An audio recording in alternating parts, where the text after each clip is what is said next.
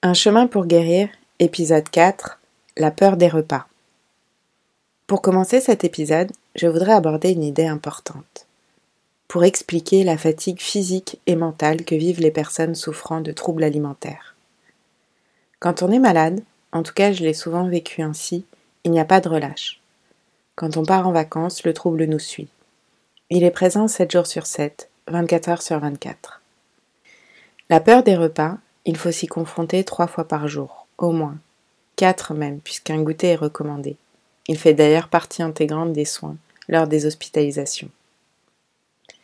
Faisons un pas de côté et tournons-nous vers d'autres formes d'addiction, l'alcool ou les drogues dures. Une voie couramment déployée pour en guérir est de stopper totalement leur consommation. Je ne dis pas que c'est facile et il semble d'ailleurs que des alternatives moins radicales sont désormais proposées. Apprendre à boire raisonnablement, par exemple. Dans les TCA, la stratégie du tout ou rien est une tentation bien ancrée. Après une crise de boulimie, la restriction peut refaire surface, ou en tout cas le fantasme de la restriction. Mais on tombe alors dans un autre versant du TCA. Ce va-et-vient ne fait qu'empirer les choses et alimente le cercle vicieux de la maladie. Restriction, privation, frustration conduisent fréquemment à des compulsions. Et tout ça pour rien, puisque raisonnablement, on ne pourra jamais arrêter de manger définitivement, car sinon on meurt, et je ne veux pas mourir. Pourtant, à certains moments, c'est comme si je pouvais y croire à cette idée de ne plus jamais manger, comme si une fois la nourriture disparue, je guérirais forcément.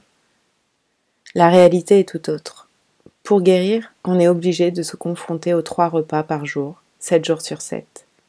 Et c'est dur, en particulier quand ça se passe mal à chaque fois et quand le TCA prend le dessus. Ma plus grande peur était et reste encore celle de ne pas réussir à m'arrêter de manger. C'est comme vivre avec une épée de Damoclès au-dessus de sa tête, avec l'angoisse que ce besoin irrépressible de manger sans fin survienne. Y c'est un peu comme se débattre dans des vents contraires ou nager à contre-courant.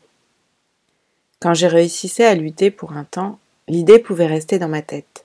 Et alors, parfois j'abdiquais. Je laissais la maladie gagner, juste pour que cette pensée entêtante me lâche, pour ne plus avoir à résister. Le TCA est un trouble très envahissant. Au fil du temps, j'ai testé plein de choses pour m'empêcher de craquer, pour essayer de contrôler ma maladie, pour que mes repas se passent bien ou mieux. Je pensais que c'était ça guérir. Les stratégies marchaient un temps, puis le TCA se réveillait de plus belle. Par exemple, au début, lors des premières compulsions que je faisais seule, j'ai eu l'idée justement de ne plus manger seule. Compter sur les autres pour me préserver du risque que cela dégénère. Mais une autre peur prenait alors le relais, celle de craquer justement aux yeux de tous, et ma honte qu'ils découvrent la maladie. Tout cela ne développait en rien ma confiance, puisqu'au lieu de la travailler en moi, je la déposais entre les mains d'autrui. Progressivement, j'ai mis en place des habitudes et des rituels, comme des garde-fous devant la maladie. Quand une journée s'était bien passée sur le plan alimentaire, je me sentais soulagée. Et alors je me disais Hier ça a été, pas de compulsion, donc aujourd'hui ce serait plus prudent de manger la même chose, ça devrait aller ainsi. C'est comme ça que j'en suis venue à varier mes repas de moins en moins, puis plus du tout. Une fois ce stade atteint, il devient extrêmement coûteux de réintroduire de la diversité à nouveau. C'est comme essayer de bouger un meuble extrêmement lourd. Cela se fait millimètre par millimètre. Combien de fois ai-je voulu manger autre chose que ce que je mangeais d'habitude? Et combien de fois ai-je reculé? Combien d'engagements envers moi-même auxquels j'ai finalement renoncé par peur de changer et de provoquer une catastrophe? Même un détail, le type de salade, la marque du yaourt. Or, la diversité des repas joue sur la satiété, et il est difficile de se sentir rassasié si on a l'impression d'avoir mangé son repas avant même de l'avoir goûté, tant on en a l'habitude, tant on le connaît par cœur. Cette répétition est par ailleurs extrêmement oppressante. Je devenais dépendante de ces aliments rassurants, et cela limitait les repas hors de chez moi. Le trouble alimentaire m'enfermait dans une prison intérieure. Les troubles alimentaires impactent la relation à soi, mais aussi aux autres forcément. Dans notre société, sociabilité et alimentation font bon ménage. On dîne en famille, on partage un repas entre amis, on déjeune entre collègues. C'est tellement fréquent, cela semble anodin, facile. C'est un moment de loisir et de détente pour la plupart des gens. Quand on est malade, accepter une simple invitation à dîner relève parfois du cauchemar.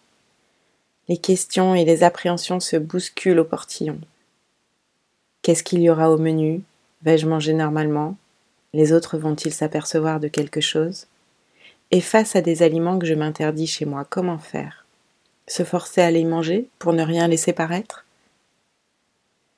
Aller au restaurant est aussi une épreuve, lorsque changer ses habitudes alimentaires est un combat permanent. Comment choisir parmi tous les plats proposés? On se dit Oh non, pas cette sauce qui accompagne mon poisson quand on voit son plat arriver. Pourtant, ce n'était pas indiqué sur le menu. On se demande quelle peut être la quantité de matière grasse que le cuisinier a utilisée pour la préparer?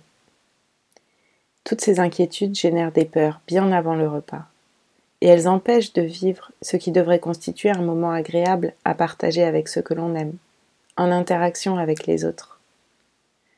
Pour moi, les interactions se faisaient en premier lieu dans ma tête, ce tête-à-tête -tête avec la maladie, le dialogue entre les aliments et mes émotions. J'essayais tant bien que mal de reléguer tout ça à un bruit de fond, mais ce n'était pas facile. J'ai parfois eu envie d'envoyer valdinguer mon assiette et la table, de les jeter par terre pour soulager mon angoisse et ma colère. Pourtant, j'avais envie de voir les gens, j'avais envie de faire des projets. Alors j'acceptais les invitations, les voyages. Tant qu'ils étaient loin, j'avais confiance, ou je rêvais, j'avais besoin de rêver. Je me disais, ça ira, à ce moment-là, tu seras bien.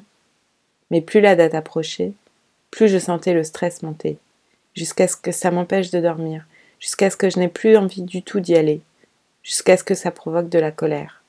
Contre les autres, sur qui c'est plus confortable de reporter la cause. Après tout, ce sont eux qui m'ont proposé ce resto, non? Mais surtout de la colère contre moi, qui n'y arrivait pas à guérir, et contre mon TCA, qui me pourrissait la vie. C'est ce dont on parlera dans le prochain épisode, ce combat intérieur avec le TCA, où tout s'embrouille en soi, au point de ne plus savoir définir ce qui relève du trouble alimentaire et de la normalité, de la guérison ou de la maladie. Merci pour votre écoute et à bientôt alors.